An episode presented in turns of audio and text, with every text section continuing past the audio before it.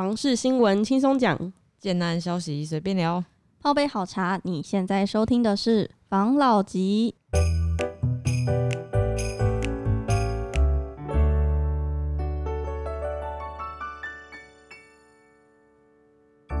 关心你的房事幸福，我是房老吉。我是大院子，我是茶汤会，我是五十岚，今天来到我们的五十岚 A K A 房事小菜的新闻介绍。新闻介绍时间吗？怎么？没错，哦新闻篇，我们的这个算是这算是新单元吗？也不算是，因为我们比起介绍个案，我们有更想跟大家分享的一些资讯。哦，好啊错。我们今天，因为我们在上一集的时候有提到，像是台中那边的房市发展还蛮热的嘛，没错，我就有看到一个新闻，他说一表看六都十大宜居热区，没错，这区一平仅十万块，十万，这个标很题劲爆哎，哎、这标题真的很耸动。它有一个列表，我来读给大家听。第一名就是我们上次讨论的台中北屯区，然后哦，接下来就是林口，然后第三名是淡水，接续的是桃园的龟山、桃园区跟杨梅，然后高雄的仁武、台中的南屯跟台南的安南和新北的五股区。嗯，然后刚刚说到这区仅一字头是有桃园的杨梅区，还有台南的安南区，他们分别是大概十一万和十万左右的价格。桃园的杨梅区这个，呃，嗯桃因为杨梅区很大嘛，然后嗯没错，它给人家印象就是稍微偏一点点，所以它的那个价格我不太意外。可但是我觉得它的地段条件其实也蛮不错。你看它上是桃园，下是新竹，不管你嗯如果你是想要买房子，然后你买在那边，嗯你可能去桃园近，你去新竹也近，不管在哪里工作，你都可以。比如说二十分钟的车程就嗯可以到，而且在那边之后不是还会增设那个吗？五五羊羊，嗯。可是我因为我对杨梅的印象，因为你会说，你看它在新竹跟桃园中间，嗯，也就是它离哪边都不近。严格来说是它离哪边都不远，它在中但是它。离哪边也都不近。对所以它那价格我就没有到非常意外，因为我知道桃园发现在发展的就那几区嘛，高铁，嗯然后中路、艺文、金国等等小块西，就是那几区在发展。然后我比较意外一点的是台南市的安南区，因为哦，台南不是最近一直在吵嘛，就是台积电、南科啊、哦。台积，电呐、就是嗯，安南区一字头，感觉蛮不错的哦、因为安南区不是最近就是有很政府有大力的在开发它嘛，就是对啊，有推一些什么计划嘛，对不对？商六十计划要整合那个六点六万平的商用地。对啊，然后可以哦。成为什么台南的商业副都市，对，没错没错。因为嗯，它十万这个东西，我觉得我们可以再考察一下啦。因为我记得我们之前有聊过那个台南的那个转移的栋数的量，你们记不记得？就是那时候永康跟安南好像就是夺下两前两大冠亚军。嗯，然后我记得安南，我之前有看过，它的价格其实已经涨到呃十七、十八了，我不确定现在价格多少，哦但是应该已经不是十万了，哦，有待考察哦。这个这个价格哦，好啦，这个这边的那个交易数据的话是二零二一年的一月到六月，所以它可能是一个平均的价格，所以这个资讯可能是稍稍久一点，难怪。大家先做个参考这样子。OK，、嗯啊，反正嗯，像是这种房市热络的情况，其实通常都会跟随着不管是人的发展，产业的发展，对产业的发展、金钱的流向，还有 交通的发展，没错。然后就是都会影响到啦。这是也是我们之前有聊过的嘛。嗯，对啊，所以这些区域的话，像是台中的话，也是因为就业机会增加了，然后嗯还有它的交通建设的发展，嗯，所以它才会是我们的前十大热区的冠军。没错。就是这些可以挤，之所以可以挤到前十大乐区，除了那些什么产业啊什么的发展之外，还有个原因是因为他们价格也真的都不高。嗯，就是在那个区域来说，你看哦像新北好了，最现在这上面最贵的就是新北的二十六点九万一平嘛，但是已经在新北了，才二十六点九万，就修啦，对啊，完全可以啊，就是搭个那个什么 机捷啊，就可以直接进到台北市啊，所以有很多东西是。呃，不仅是产业，还有什么交通的联动，很多东西都是因为被房价挤压来的。毕竟不是人人都是哦，对锅叉名。对啦，也是因为那房价嗯就是比起正市中心蛋嗯黄区来的便宜，所以人可能也会往那边去挖宝。没错，你刚刚这样子讲，我就想到嗯之前我有看到一个新闻，他讲说就是他也讲林口啦，嗯嗯林口它其实有六成的换屋换屋族群，嗯嗯然后很多人都是因为在台北。就是比如说，你可能花好几千万，你只能买到那种小小的空间，他就嗯宁愿走远一点去林口那边买，可以达到一个舒服一点的空间。对啊，因为在台北，其实我跟这也是题外话，就是我之前嗯应该跟我一个结婚的朋友聊天，嗯然后他住在巴黎，然后我那时候说他要买房子的打算，我就说你要买在哪？台北吗？他说台北不可能呐、一定是新北。就是她跟她老公，她跟她老公收入都还不错，嗯然后他们家也有就是。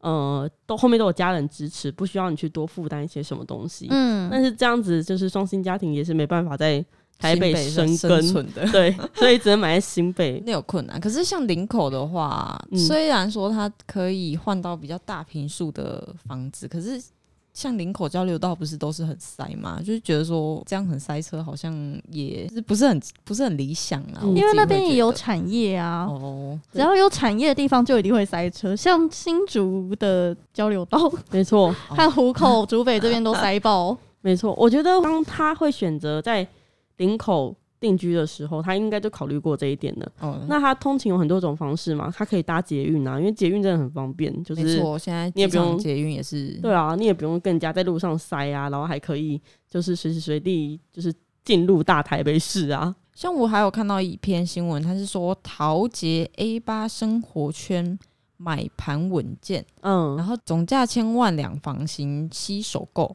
嗯他是说，像桃园市的龟山区 A 八长庚医院站，因为受惠于捷运绿线还有媒体园区的建设力多，没错，所以它周边房价都是有涨起来的那个趋势。嗯嗯，然后目前中古屋的成交均价大概在二十八到三十二万元，嗯，然后比去年来的贵。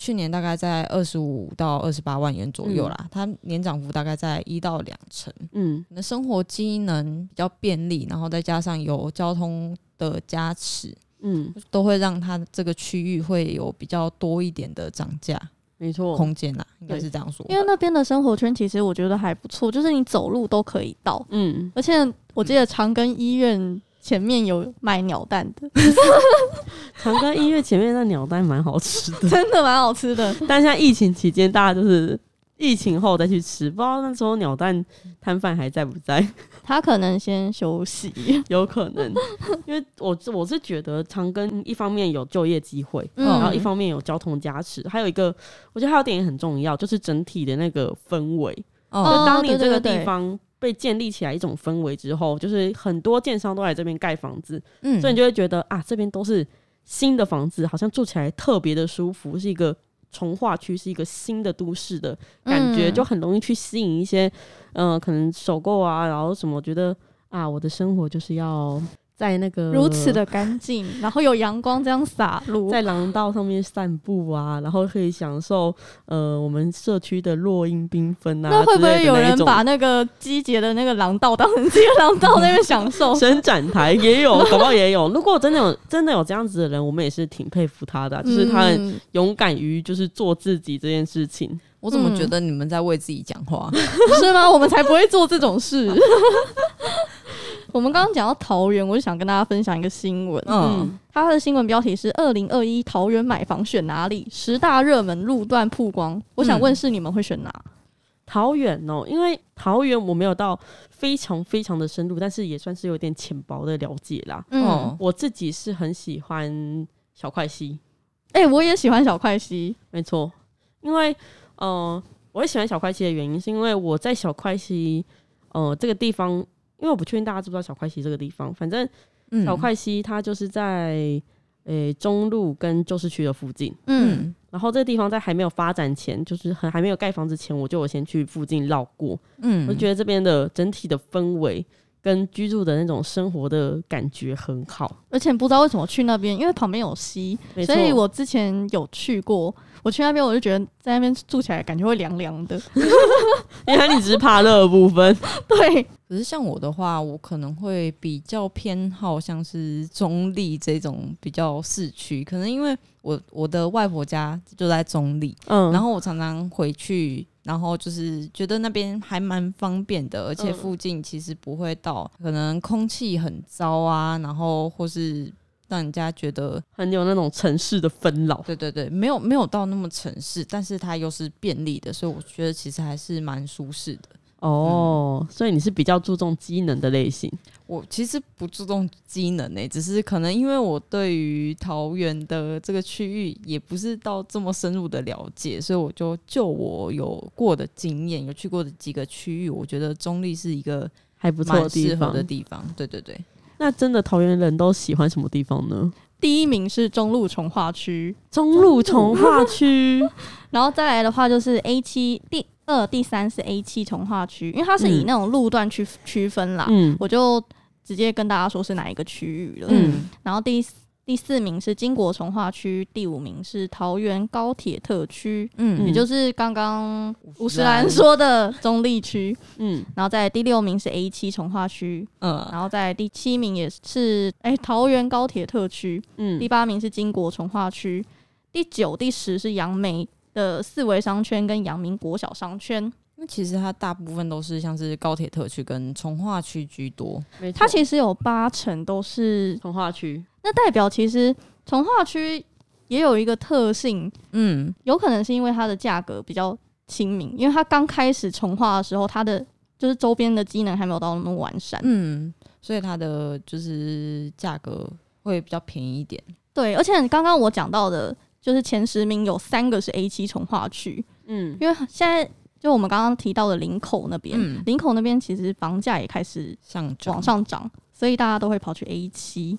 没错。我觉得它，因为它这个是说桃园市购物十大路段的排行嘛，嗯，当然就是价格可能是一个点，还有一点就是从化区本来就会比较多案子，所以它的那个分目本来就比较多。嗯，就是因为旧市区的街道都比较老旧了，然后也嗯。开发完全的，嗯。你很难再去整合一块土地来盖房子。对，所以如果是要比购物量的话，从化区只要是体质好，从化区应该都会不错，因为嗯。那边就是一直不断有新的案子推出啊，嗯。就是整块平地，然后画好地，然后看你怎么分。嗯。而且我觉得买从化区有一个不错的点，嗯，就是你可以去评估它的户数，看它适不适合投资，没错。然后再来去百货公司，不是嗯都是直接进去之后就可以挑很多吗？嗯，去从化区就是很多接待中心，所以你可以去一天就直接看完全部。我个人觉得还不错啊。嗯我觉得是，如果你要投资的话是 OK 啦，没问题。可是就是如果你要自住的话，你要自己评估一下，因为它前期在开发阶段的时候是到处都在开发，所以是到处哦都在盖，然后可能都在施工，或是嗯有很多卡车、砂石车、混凝土车会经过这一种。没错，这也是一嗯个很重要一点，因为我之前就有看到一篇贴文，就是嗯。网友在抱怨，他就是说他买了一个从化区的案子，嗯。呃，买了之后后来他成屋了嘛，但是因为他是从化区，所以其实他周遭陆续都有房子在盖，嗯。然嗯，后就到处都是什么黄土飞扬啊，然后又很吵啊，嗯。小朋友都没办法休息，因为太吵了，可能在嗯。就是有一些工地的声音，嗯。就是做工的声音。然后后来就是这样子已经够衰了，更衰的是他本来买的那一户采光很好，但是嗯，他旁边那一栋盖起来了，我好这个像有这看过。个，超惨的，整个 Q 掉。直，接被挡住哎、没错，超 超可怜的。人生瞬间黑暗哎、对啊，所以从化区真的要小心，不管是你要自住嗯。或是投资，嗯。没错。那其实现在就是关于投资这件事情，你们最近有没有听到一个风声？就是现在因为疫情的关系嘛，嗯，所以其实投资客他都比较不玩店面的，没错，因为哎其实我们到嗯那个各个市区没都会看到很多店面都会嗯。贴一个红色，上面写一个租。然后我也有看到一个新闻，他说店面空置率爆高，嗯。士林夜市玩玩问号。他说因为士林夜市其实给大家的印象就是它很，热闹。你，只要一出捷运站，它就是都亮亮的，嗯，然后你可以去绕很大很大一圈。嗯，但它现在空置率达二七点七七趴，欸。它现在是台北市情况最糟的商商圈。圈。其实台北那边好像很多，因为他们的租金太高了，然后再加上现在疫情没有办法营业，没错，然后嗯他们就就真的撑不下去。而且现在疫情期间，我觉得其实大家的消费形态也有稍微在转变没，错，比较多都是从电商啊对网购，嗯或是我听说有那种，比如说妈妈群组里面可以订购那个赖的菜，嗯，然后嗯就会有菜农直接送到你家门口。哦哦，这个我有听说，蛮聪明的，就是有点有点自救会的感觉。对啊，这样子的嗯话就变成店面可能就越来越不需要，大家从投资店面可能就变成之后可能就赔收。真没错，可是像是士林这么热闹的地方，嗯。我记得我有看到这篇新闻，他是说他那边还有未来还有两个比较大一点的发展，就是台北表演艺术中心，它大概在明年，也就是二零二二年的下半年会开始营运。嗯嗯，然后第二个比较大的项目就是它的地标阳明戏院之后要改建成为商场，嗯，所以感觉他那边的发展还是不错的啦。我是觉得那个还不错，那个戏院它整个就是那种一栋有商场、餐厅跟电影院。哦，嗯，然后那个北艺中心还有那个找国外的建筑师来设计，这应该也是一个不错的话题，但是要看疫情到时候怎么样了。对啦，没错是没错。我觉得现在就是呃，它的那一个就是空屋的率跟就是店家倒闭潮会这么严重嗯的原因，就是因为疫情嘛。嗯那政府如果有一些规划的话，其实还是要看整个社会整体的环境啊，就是这件事情也说不死。